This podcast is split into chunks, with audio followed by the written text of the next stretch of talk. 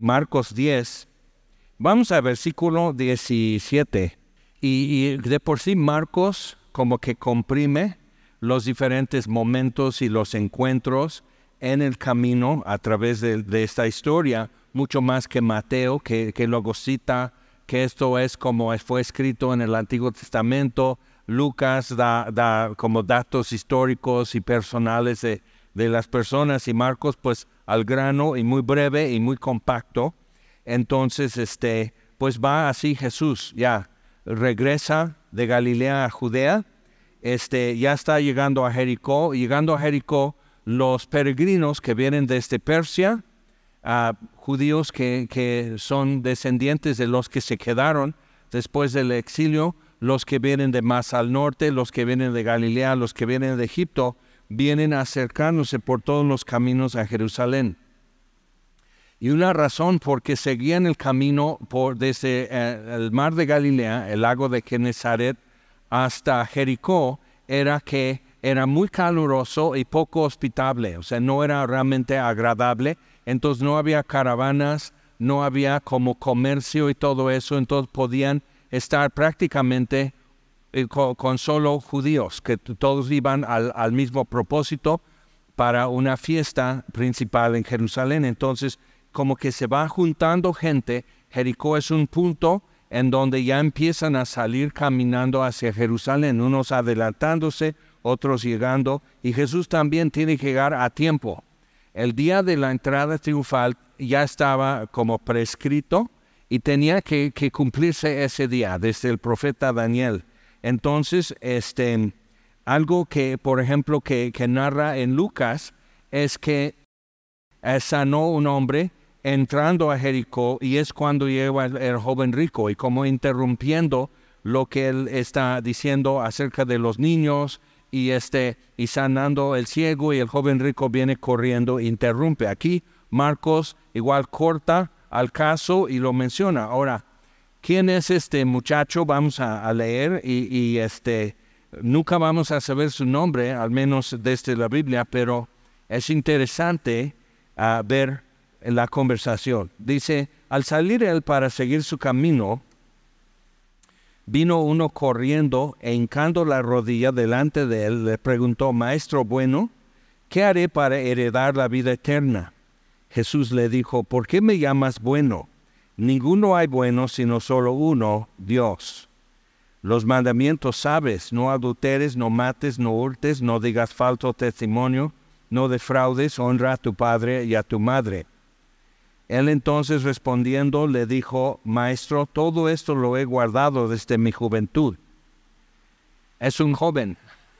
Entonces, desde durante 18 meses he estado cumpliendo eso muy bien.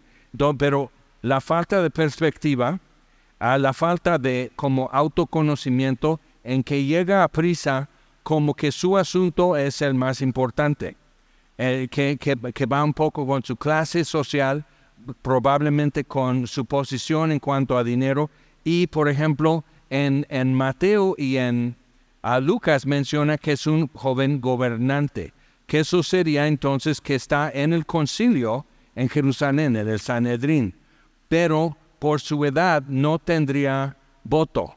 Simplemente participa como oyente, puede opinar, igual pueden descartar su, opinión, pero no tiene voto. Entonces, este, pero es importante e, esa parte. Ahora, ¿quién es el joven? Este, dos, dos posibles candidatos que, que, ponen y luego X, que no sabemos quién y no es ninguno de ellos dos, uno es Saulo de Tarso, que estaría en Jerusalén porque ya en el libro de Hechos, pues él está consintiendo, él, él hace como el oficio de registrar quiénes son los testigos contra Esteban, el primer mártir. Entonces él tiene que guardar sus cosas, entonces registra quiénes son los testigos. Es, es un oficio que él tiene que levantar. Entonces no es simplemente Saulo de Tarso como chismoso, sino realmente como alguien designado en el concilio para, para el acto de apedrear a muerte a un hereje, o sea, lo están tomando así. Entonces, una posibilidad que es Saulo de Tarso, que tiene sus argumentos a favor y en contra. Otro es Marcos mismo, eh, eh, mencionado aquí. porque después lo vemos en Hechos, es este sobrino de Bernabé que no aparece hasta el libro de Hechos, pero también de familia. Y de hecho la casa en Jerusalén de, la mamá de, Marcos era suficientemente grande para que se reuniera mucha gente a estar orando por Pedro cuando estaba encarcelado, igual ya sentenciado a muerte. Entonces, o sea, bien, viendo eso, esos son dos posibles. Este, si es el uno o ese es el otro, pues tuvo un buen fin, como este fin de semana muchos tuvieron. Entonces, tuvo un buen fin en el sentido de que como que hoy no responde bien a Jesús, como, como que no se resolvió, pero más adelante sí. Ahora, es también muy probable que no es ni Marcos ni Saulo de Tarso. De cualquier forma, Jesús mirándole le amó. Ahora, le dice, Maestro bueno, versículo 17, Maestro bueno, ¿qué haré para heredar la vida eterna? Y Jesús le confronta eso luego, luego. Cuando Jesús agarra como que de lo que sería un adjetivo nada más o un punto que para muchos sería menor, porque obviamente Jesús es maestro bueno. ¿De acuerdo? Entonces, al decir maestro bueno y Jesús dice, espérate, ¿por qué me dices bueno? Entonces, eso también nos hace pensar una cosa. ¿Por qué Jesús está de una vez pisando e, ese punto y diciendo, hey, hey, ¿por qué me dices bueno? Y no, no negándolo. Yo he escuchado argumentos que Jesús aquí está diciendo que Él no es perfecto, que Él no es sin pecado. La Biblia dice que es sin pecado, está bien. Este, ¿Por qué pecado me están condenando? O sea, cuando lo querían apedrear a Él, el Juan capítulo 8, por ejemplo. Dice, yo soy inocente, yo estoy haciendo lo que el Padre me puso a hacer y ustedes me quieren apedrear. Entonces ahí Jesús se declara muy muy este, abiertamente. Ahora, ¿por qué me llamas bueno? Ninguno hay bueno sino solo uno, Dios. Ahora, si es Saulo de Tarso, eso es un punto que él necesitaba comprender. Y cuando lees la epístola a los romanos, por ejemplo, empiezas a darte cuenta cómo, cómo es eso que, que Dios sí le mostró algo cuando Jesús lo confronta en el camino a Damasco y dice, yo soy Jesús, a quien tú persigues y así. Ok, solo uno es bueno, que es Dios. Entonces, ¿por qué me llamas bueno? O sea, de una vez, o sea, ¿por qué tiras piropos así nada más? ¿Por, ¿Por qué avientas flores? O sea, ¿por qué hablas tan así? Porque el asunto que él traía no era nada más de, de acariciar, de, de echar un piropo, de, de hacer un cumplido, de decir eres bueno, ahora déjame pararme junto a ti para que yo también sea bueno. O sea, todo, todo eso, entonces, ¿por qué me llamas bueno? O sea, ¿realmente qué traes? Ahora, si es Marcos, no sabemos mucho de él, sino su, su inconstancia al inicio, que era yo, un poco fresa, un poco que no estaba acostumbrado a que la gente les gritara, a que la gente les, les quería echar mano, o sea, no estaba acostumbrado a, eso, entonces regresa. Y, siguieron Saulo, Pablo y, Bernabé solos. Entonces, inconstante, Pablo ya no quería que Marcos les acompañara en el siguiente viaje. Aunque la iniciativa del viaje fue de Bernabé, Pablo dice no. Entonces, es importante. Y al final está diciendo, cuando vengas, trae a Marcos, le dice a Timoteo. Cuando vengas, trae a Marcos porque es útil para el ministerio. Entonces, vemos un proceso en la vida de este joven también. Ahora sí es otro, que es muy también fácil, que, que llega en su camioneta, en su lobo del año, sus botas, toda la cosa, o sea, muy acá, y viene corriendo y se hinca en una rodilla. ¿Y por qué sería eso? Ah, porque gente rica usaba túnica larga y era como, como anunciar su nivel social que yo no hago trabajo menial. Yo no barro, yo no trapeo, yo no saco la basura, o sea, yo no hago nada de esto. Por eso Jesús criticó a los fariseos, porque como que, como que presumían túnica larga y eso de que solo me dedico a las cosas de Dios, no trabajo, como que trabajo en sí no es digno, no es espiritual. Entonces, viene así, se hinca en una rodilla porque le estorba su túnica larga. Y Jesús tiene un comentario sobre eso, que no es marxista, simplemente viendo lo estorboso que es todo el, el ajuar de este caballo. Entonces, dice, ¿por qué me llamas bueno? Ninguno hay bueno sino solo uno Dios. Los mandamientos sabes, no adulteres, no mates, no hurtes, no digas falso testimonio. Interesante, lo que no menciona en los mandamientos, no tendrás un Dios delante de mí, no te harás imagen, o sea, nada de ídolos, guardar el día de reposo y el décimo mandamiento, no codiciarás. No los menciona. Entonces, él, con estos mandamientos, el joven dice, entonces saco un 10. No, pues son 10 mandamientos y, sacas como un 6, quizás. Entonces, viendo así otra vez, o sea, le, le está haciendo eso, pero Jesús en lugar de discutir con él, versículo 20, él entonces respondiendo le dijo, maestro, aceptó la corrección, maestro, todo esto he guardado desde mi juventud. Pero ¿qué era su pregunta? Dice, ¿qué haré para heredar la vida eterna? Para que sea asignada a mí vida eterna. Ahora, el, Kadesh, que es una oración en momentos muy importantes y sobre todo en un funeral. En el velorio, en lugar de rezar un rosario o algo así, normalmente el hijo del difunto o la hija de la difunta reza el Kadesh, que es, en, resumidas palabras, palabras, tenlo por justo. Es pedirle a Dios que, lo, que lo tenga por justo. ¿Te acuerdas cuando el ladrón en la cruz dice, cuando vengas en tu reino, acuérdate de mí? En efecto, Él está haciendo porque ¿quién va a rezar por Él? Eso a Dios. Es un condenado asesino. Entonces, realmente es tenme por justo. ¿Te das cuenta? Entonces, él, está así, o sea, ¿qué haré para que esto se me asigna?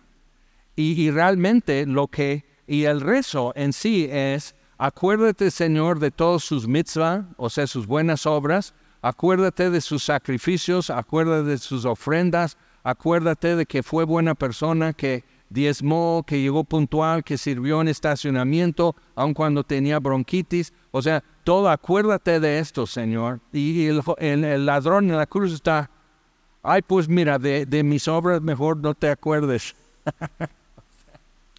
Eso sí, bórralo, olvídate, pero no te olvides de mí. Entonces, cuando estamos reducidos a tal grado que no, no, no pretendo regatear, no pretendo hacerte contraofertas o decir, bueno, sí sé que soy pecador en esto, sí sé que soy codicioso, que este, tengo ídolos, mi Dios no es Dios, pero sí quiero estar con Dios cuando ya no puedo ganar dinero. O sea, todas las cuestiones y pendientes de este joven que, que sí lo tenían como enredado y agarrado. Entonces, todo eso en lugar de, este, ¿qué puedo hacer? Y Jesús no le da nada que hacer en sí, sino que redúcete a un punto que no puedas presumir de nada y no puedes hacer ofertas. Que lo que más le estorba es eso. Ven, vemos otra vez, versículo 21, Jesús entonces mirándole le amó. Y si te, algún día te sientes muy mal de ti, busca otra vez Marcos 10, 21. Jesús mirándole, porque no está luciendo bien. Mira, una vez Jesús dice, si no dejas todo, no puedes ser mi discípulo. Y Pedro dice, pues nosotros hemos dejado todo. ¿Qué nos toca? Y Jesús dice un reino. Mi Padre les ha asignado un reino. Eso no está mal. Pero el camino para llegar allá, eso sí va, a estar pesado. Pero, pero así. Entonces mi Jesús mirándole le amó y le dijo, una cosa te falta, anda, vende todo lo que tienes y dalo a los pobres porque les alcanzará un poco a cada quien. Nadie será rico con eso. Y verás que no era tanta riqueza como tú te imaginabas. O sea, cuando, cuando ya no compartes a otro, o sea, de repente ya necesitas más, no alcanza tanto como pensabas. Me acuerdo cuando oramos y oramos y oramos y por fin compramos una camioneta, una Dodge 73. Súper buena camioneta, súper quemado, rojo, pero quemado, quemado, quemado. Nunca falló, porque íbamos a empezar a ir a la montaña, entonces necesito algo que aguante para eso. Entonces, Señor, y si, y si nos, si nos contestas, si me concedes eso, esta camioneta es para servirte. ¿Ok? Entonces ahí estoy, amén, amén, gloria a Dios. Bueno, entonces empieza a decir, Jaime, este, mi primo está cambiando de casa. Entonces ahí está el mudancero. Oye, Jaime, entonces empiezan así que, entonces yo estoy, bueno, en sí, ¿qué servir a Dios con, con tu vehículo? Yo muy espléndido ofrecí lo que no tenía, y ya que no tenía, me di cuenta que es más complicado. Entonces, una cosa te falta. Anda, vende todo lo que tienes y dalo a los pobres, y tendrás tesoro en el cielo, y ven, sígueme tomando tu cruz. Ahora, importante con eso es ver que eso no lo dice a José de Arimatea, que le prestó su sepulcro, no se lo dice a Nicodemo, por ejemplo, este, cuando se quedaron en casa de Lidia, la vendedora de púrpura en Filipos, no dice, oye Lidia, si ya vas a ser discípulo de Jesús, tienes que vender tu negocio, tienes que liquidar todo, tienes que traspasar el negocio y ya que lo, lo tengas en capital, tienes que darlo a los pobres y vamos a seguir viajando, voy para Roma. O sea, no dice eso. Entonces, no puedes extraer de aquí una doctrina marxista, por decir, de redistribuir bienes. Sino el punto es con este joven, al hacer eso, también está perdiendo la posibilidad de ser, de tener influencia, es un joven gobernante, de tener influencia, de, de, o sea, la facilidad con su riqueza era poder seguir haciendo buenas cosas, más mitzvahs, para poder ganar algo de parte de Dios. Entonces, no, o sea, ponte en el lugar que todo lo que recibas de Dios es, es como caridad, es, es una limosna. Tienes que ponerte ahí. Ahora, muchos de nosotros no nos cuesta tanto llegar a ese punto. ¿Ok? Muy rápidamente, o sea, bajando tantito, ya el agua nos llega hasta acá. No necesitamos perder más elevación. Pero entonces en, el caso de él sí, porque estaba en las alturas. Entonces tienes que bajar y bajar y bajar. En Filipenses 2.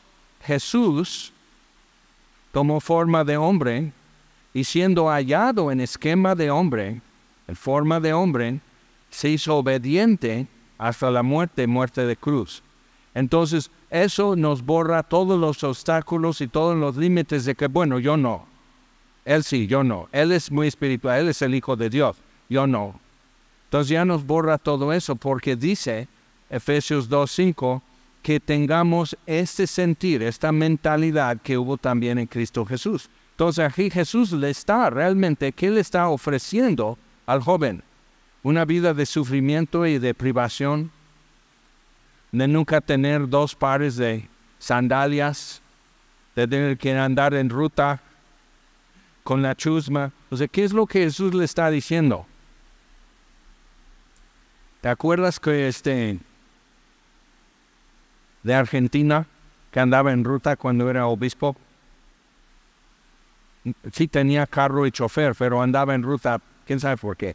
Entonces, pero viendo él, o sea, hay apariencias de eso. Y Jesús, ¿qué le está diciendo? Deja esto y recibe otra cosa. Acuérdate, siempre en las epístolas, Pablo, por ejemplo, dice, despojaos de esto y vestidos de aquello. Y siempre es eso, quitar y poner quitar y poner. Entonces le está diciendo, despójate de eso y que te pones. El sentir que hubo también en Cristo. Quien siendo en forma de Dios no estimó el aferrarse, el, como, como decir, no, pues yo, yo no suelto eso. Yo soy Dios. Entonces, si yo tomo una forma que la gente no lo sepa al instante, entonces, no, me aferro a eso. Entonces, no era cosa de aferrarse a eso, sino que se vació, se despojó a sí mismo. Nadie se lo quitó, Él se lo quita. Entonces, realmente, ¿qué es lo que Jesús está ofreciendo al joven? Si es Marcos, si es Saulo de Tarso, si es quién. No sabemos. Pero cuando lo pones en esos términos, como Filipenses 2, es cualquiera de nosotros. Porque dice, haya pues en vosotros el sentir que hubo también en Cristo Jesús. Entonces ya queda muy general la invitación y dice, vende todo lo que tienes, dalo a los pobres y tendrás tesoro en el cielo. Pero ¿qué tesoro? O sea, ok, entonces tiene sus camionetas. Yo conocí a un viejito que cuando era joven y vivía en una hacienda tenía un, un traje de charro para cada caballo y un caballo para cada día de la semana. Entonces hacía su combinación y todo. Y tenía dinero y todo eso. Vivió muy pobre el resto de su vida. Bebió, tuvo mujeres, hizo todo. O sea, no quedó nada de lo que él tenía. Y al final Dios lo salvó. Cuando quedó reducido a decir, Dios, ¿me puedes dar vida eterna? ¿Me puedes dar tu perdón? porque no tengo, no puedo presumirte nada. Entonces, cuando estamos en eso, es un buen lugar. Ahora, cuando entonces dice, tendrás tesoro en el cielo, ¿qué tesoros podrías tener en el cielo mejores de los que Él está diciendo, vende todo lo que tienes? Si en la, en la Nueva Jerusalén las calles son de oro, los muros son de oro, las puertas de la ciudad son enormes perlas, que en los, cimientos de la ciudad están incrustados de piedras preciosas, zafiro, diamante, rubí y todo eso. O sea, entonces, ¿qué, o sea, ¿cómo vas a, o sea, de qué te vistes o qué te pones o qué manejas por las calles de Jerusalén para presumir o para que la gente diga, oh, mira cómo lo galardonó Dios, o sea, tendrás tesoros en el cielo. Pero entonces, ¿qué sería la moneda? ¿Qué serían realmente los valores que, se circulan en el cielo, con qué comercian en el cielo. Tendría que ser algo tangible, pero no tan simple y para pisotear como oro. Entonces, ¿qué? Pues misericordia, bondad, benignidad, mansedumbre, que no tienen mucho valor en el mundo pero es la moneda del cielo. Entonces, tendrás tesoro en el cielo, pero ¿qué, qué más le ofrece? Y ven, sígueme, tomando tu cruz. Ahora, eso, decir esta frase, nadie dirá, ay, sí, entonces ser espiritual, porque quien, a quien vieran cargando una cruz era un sentenciado a muerte. Y no podías interrumpir, no podías ser amigo, ¿Qué te pasa? O sea, ya los látigos te tocan a ti y así, palos, y te quitaban y golpes o patadas. O sea, es un criminal sentenciado a muerte y no puedes interrumpir ni detener el camino de la justicia de Roma. Entonces, tomando tu cruz es aceptar no tener control sobre tus días y tu final. Se acepta eso, abrázalo, recíbelo. Pero entonces cuando dice, y ven, que sigue? Sígueme. Entonces Jesús realmente se está ofreciendo al joven rico como a cambio de todo lo que él tiene. Inclusive sus mitzvah, sus buenas obras que ha guardado desde su juventud. Todo esto he guardado desde mi juventud. Jesús dice, ajá, está bien, gracias. Me ofrezco a ti, pero sígueme. Y muchos aquí hemos dicho,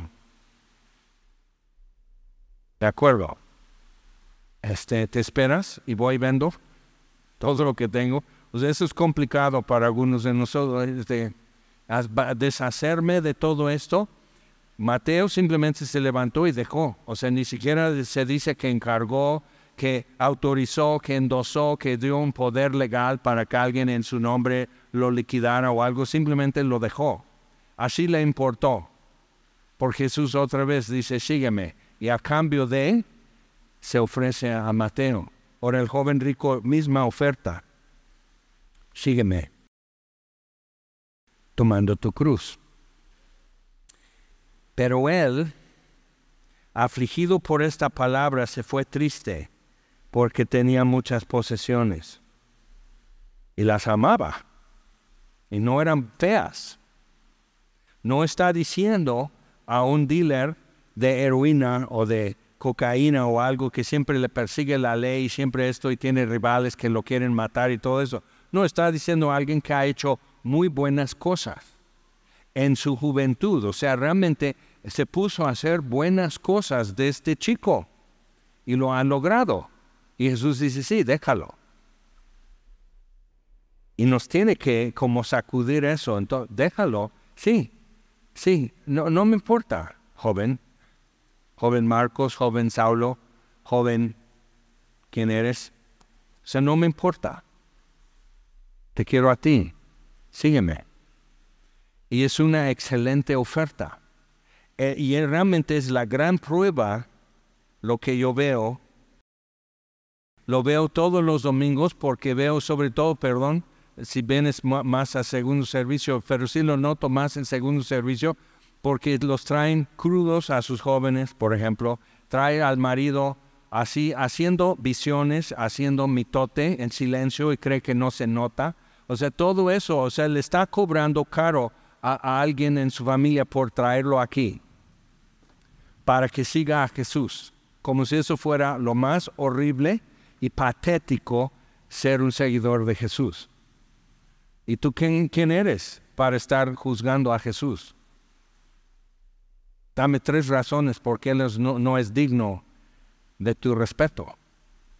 O sea, te, das cuenta cómo, está la mentalidad. Y Jesús está caminando en medio de eso y dice a uno, sígueme, sígueme, sígueme. Y le siguen. Y sí tenemos que rifar eso un poco y meditarlo y decir, sí, fue triste porque tenía muchas posesiones. Entonces Jesús mirando alrededor, tomó el momento y lo volvió una enseñanza para sus discípulos. Dijo a sus discípulos, ahora mirando alrededor porque todos están así, porque habían dejado todo. Pero digamos, bueno, Pedro era un pescador, tenía su negocio, él y su hermano y dos socios. Entonces entre cuatro ya tenían acción sobre el mar de Galilea, ya tenían varios barcos, varias redes, o sea, realmente eh, tenían algo que valía la pena y era fruto de trabajo y dejando en esa hora sus redes, le siguieron. Entonces, no es simplemente pues como eran unos hippies y no tenían nada que hacer. Cuando yo me convertí, muchos de los que estaban como o estábamos convirtiéndonos y siguiendo a Jesús, realmente no teníamos nada que hacer. La neta, o sea, no teníamos planes. Estábamos desconectados. O sea, entonces, o sea, viendo eso y Jesús dice, sígueme, dices, va, total, no tengo nada que hacer. Pero tarde o temprano cada uno de nosotros llegó a una encrucijada. Y Jesús va para allá y ahora sí, ¿qué vas a hacer? Y yo me acuerdo, tuve amigos que ya no están caminando con el Señor. Nadie les ofendió, nadie les decepcionó, sino Jesús. Simplemente Jesús es muy buen compañero en el camino hasta que encuentres otra cosa mejor. Pero si tú puedas encontrar otra cosa mejor que Jesús, no has visto, no has conocido. Estás equivocado, estás siguiendo una imaginación que tú tienes acerca de Jesús. Entonces, mirando alrededor, o sea, quiere que todos estén como asimilando eso y viéndose en el joven y viéndose frente a Jesús, lo tienen que pesar. Y en tu vida y en mi vida siempre hay oportunidades en que estamos así. No quiere. Y duele. Duele. Ya nada es igual. Una vez encontré un, amigo que, como cantaba bonitas alabanzas, era así dotado musicalmente, tomaba un instrumento y tres meses ya lo domina, o sea, y le hace llorar la guitarra, tocaba flauta, luego aprendió arpa y dices, ya párale, ¿no? O sea, ahí sí está. Pero lo que le gustó a él era ser buena gente, ser lindo, ser tierno, ser Don Quijote, no Sancho Panza, Don Quijote, ser Peter Pan, siempre así, siempre así, flotando, siempre ideal, siempre en esto y el otro. Y, y realmente cuando era cosa de, ven, sígueme tomando tu cruz, porque entendió. Y si Jesús dice, deja la flauta y haz esto, deja la guitarra y haz aquello. No. Y cualquiera diría, claro, lo dejo todo, por, Jesús sí lo dejo todo, ¿no? Pero llegamos tarde o temprano a alguna encrucijada que ya estamos así. Y Dios arregla las cosas que quizás estés en una burbuja y todo está sucediendo alrededor y la gente hablando y la gente haciendo cosas y tú estás como congelado así, teniendo que pesar las dos cosas y entender lo que estás haciendo. Y son muchas veces pequeñas decisiones, pero es un momento que es así, o para allá o para acá. Y, y tienes que ver lo que estás haciendo. Entonces, cuando esto sucede, piensa bien. ¿A quién le estás diciendo luego? Nos vemos. Ya no te voy a seguir. Y muchos de nosotros ya no nos encontramos como los hippies en 71, 72, este, de por sí ya quemados del cerebro por droga, de por sí desconectados, de por sí patinando de plano, o sea, ya no haciendo tracción, ya, o sea, perdidos, perdidos. Era mucho más fácil decir, sí, estoy perdido, soy un desastre. Pero cuando empiezas a, tu vida empieza a tener forma y frutos, Jesús dice, deja esto y sígueme, toma. Entonces empieza a ser más así. Entonces, si tú vas caminando y tu vida agarra, agarra forma y hay frutos y, y hay esto y dices, Bien, gracias a Dios, hasta eso le dices gracias a Dios. Pero de repente Jesús se pone el dedo en un renglón. Lee el renglón. Fíjate en lo que está pasando, porque te está ofreciendo Él mismo. No es cosa pequeña, se está ofreciendo a cambio de... Y dice, cuán difícil cuán difícilmente entrarán en el reino de Dios los que tienen riquezas. Y ve la respuesta de los discípulos, están un poco sacados de onda. Los discípulos se asombraron de sus palabras porque los fariseos tenían dinero. Entonces ellos tenían la forma de dedicarse a hacer mitzvah, a hacer buenas obras. Ellos podían hacer eso y como acumular méritos ante Dios porque disponían de tiempo y la forma y peregrinaciones y diezmos y ayudar a los pobres y o sea, podían hacer muchas cosas. Entonces dice, sí, si yo tuviera dinero, si yo sacara la Lotería Nacional, en seis meses pago todas mis penitencias, todo así, ya no voy al purgatorio, o sea, estaría así. Y Jesús dice, no me has estado escuchando nada, ¿verdad? Entonces, o sea, cuán difícil hijos, dice. Es común ya un papá diciéndoles, tiene 33 años, hijos, cuán difícil les es entrar en el reino de Dios a los que confían en las riquezas. Ya inserta esa palabra, los que confían.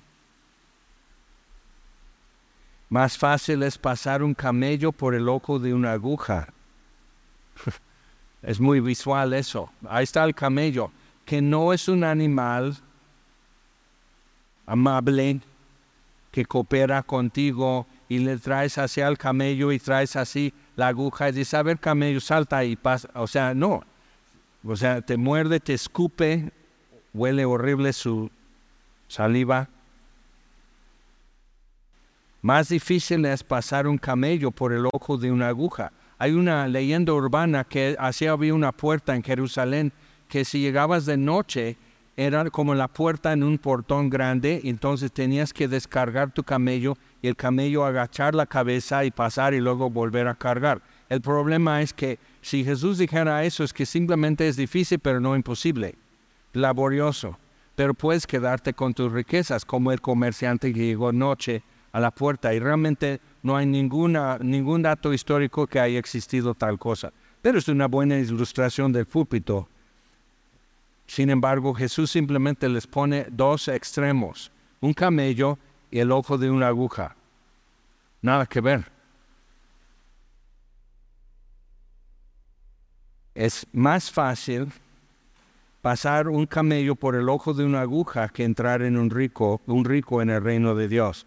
Ellos se asombraban aún más, diciendo entre sí, ¿quién pues podrá ser salvo? Interesante.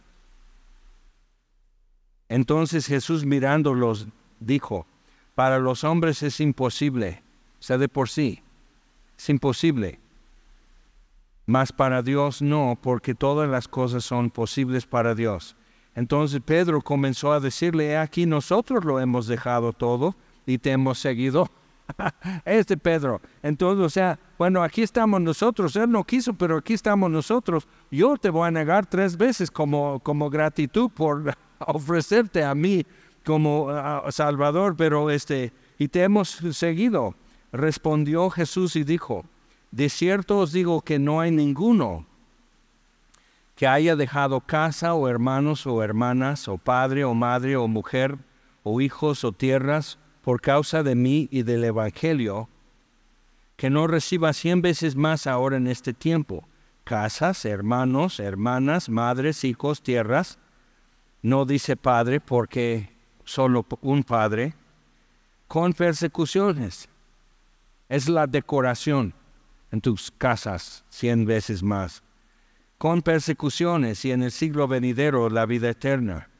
Pero muchos primeros serán postreros y los postreros primero. Lo que tú y yo muchas veces estimamos como que esto sí, este ha llegado, este ya se realizó, Dios no lo estima como tal. Entonces sí tenemos que poner todo sobre la mesa otra vez dejar que Él levante algo, me lo ponga, otra cosa lo echa en una canasta. Esto es para ti, esto no, esto no, esto es para Rolando. Así. Y, distribuir, no, no, no, esto es suficiente. Sígueme.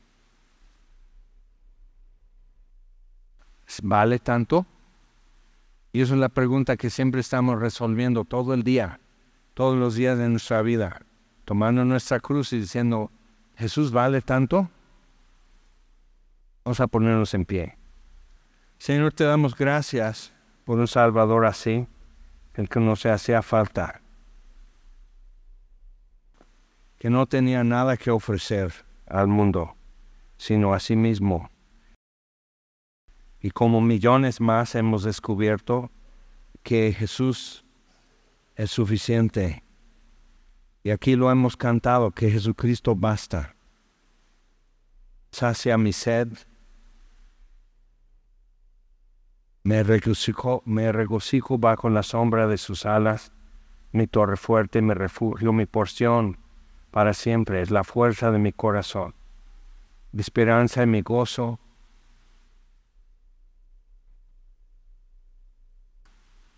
Entonces, Señor, cuando estamos en esos momentos pequeños pero tan importantes, ayúdanos a concentrarnos y ver que lo que realmente está en juego, es lo que realmente estamos decidiendo, aunque en una cosa muy pequeña, lo que estamos decidiendo es que si Jesús vale tanto, ayúdanos a ver, ayúdanos a pesar las cosas bien y nuevamente y cada vez escogerte a ti.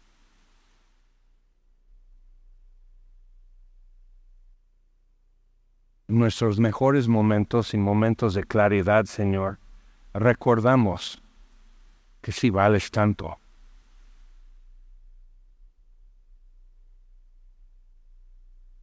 Que simplemente es, eh, eh, no hay debate y queremos poder vivir en eso todos los días, que no hay debate en mi corazón. que no, que no es una decisión que, que tengo que ratificar diario. Pero aún no estamos ahí, Señor. Entonces te pedimos, guíanos con tu mano, no dejes de hablar, no dejes de pasar frente a nosotros, no dejes de hacer ruido en nuestra vida, Señor, y decirnos nuevamente y cada vez, sígueme, tomando tu cruz. Te lo pedimos, porque sabemos que nos amas, Señor. Lo pedimos en el nombre de Jesús, por eso. Amén. Señor les bendiga.